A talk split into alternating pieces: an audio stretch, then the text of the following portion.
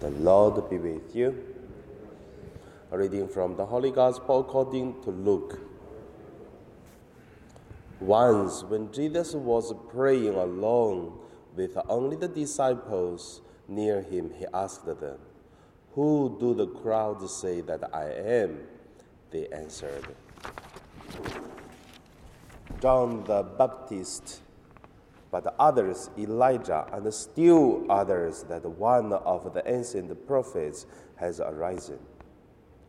He said to them, But who do you say that I am? Peter answered, The Messiah of God.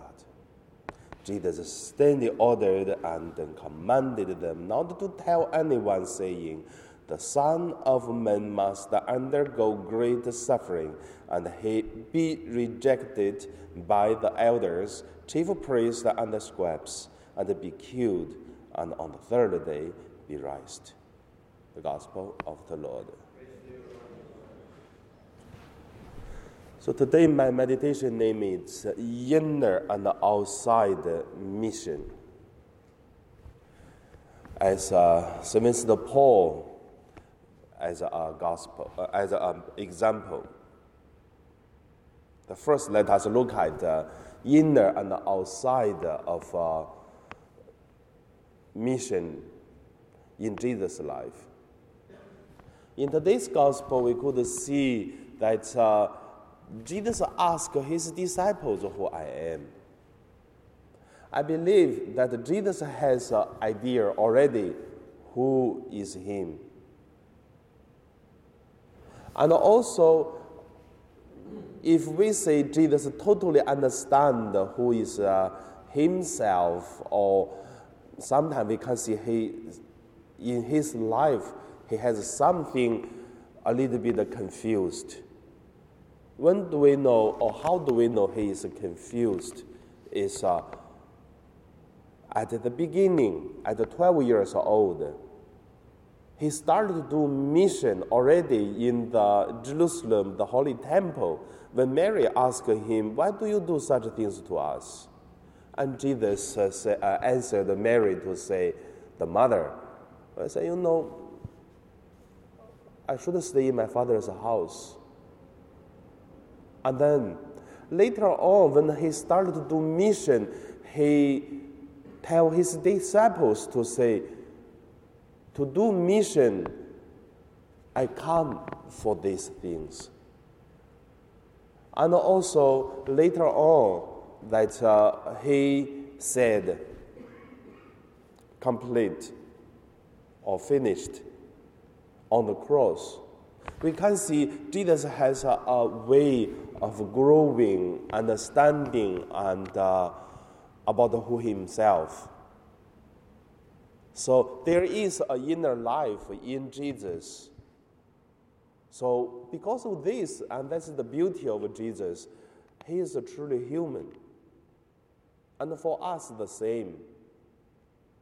Like when many priests, the sister want to become sister priest, many reasons are very, very tricky. So one of my classmates uh, joined the seminary, want to become priest. The only reason is doesn't want to cook because he see priest eat, someone always cook for the priest. That's his idea.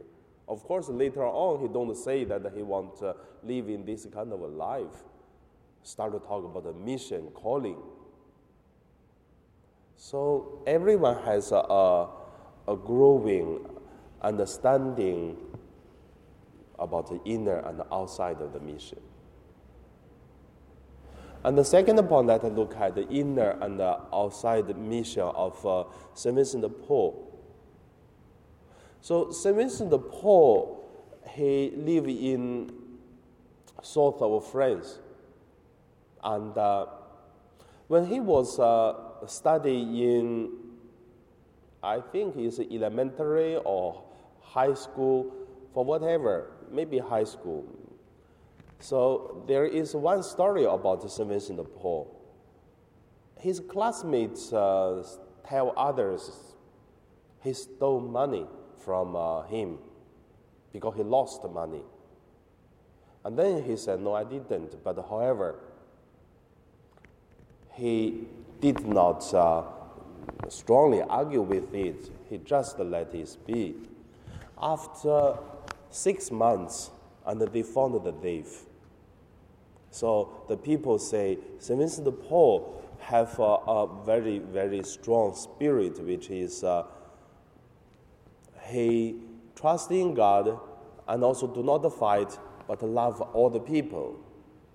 And later on, he became a priest and also he started to do a lot of uh, charity work. And he established a mission called uh, the Congregation of uh, a Priest of Mission in France. And then they even go to China to do mission in close to Beijing City, that area. So St. Vincent is kind of, kind of a very strong spirit and uh, have a big patience, and also he has an inner life of uh, conquer himself, not the anger or not this or that. Not everyone could do that, and uh, that is the reason why he has a very famous saying. He say, "If you help others." But if you do not love others, means if you don't love that person, don't help him, because you help without uh, love, you may have other thinkings. Maybe doesn't help. So his uh, request is quite interesting. That is why St. Vincent de Paul until today, as a congregation in the whole world, helping others, and at the same time with uh, a spirit of love. So that is, uh, you have to conquer inside of your anger, inside of our jealous, whatever thing. We have to become missionary of our own first, so that we become holy, and then we make other holy. We should love God and love our soul, so that we become the one close to God. Then we start to talk about uh, love others, to conquer the evil things. So that is what I want to try to share today. If you have a chance to try to buy a book about Saint Vincent Paul, it's a great uh, missionary. Same time, it's a quite a holy person and very practical. So the more you understand Saint Vincent Paul, you will understand the, the congregations in Hong Kong, in the whole world. Especially, St. Vincent Paul is very popular as a congregation in Australia in Singapore, in I don't know in US or not, they are very strong, like the Cross Army or, or Salvation Army or Red Cross, these kind of things.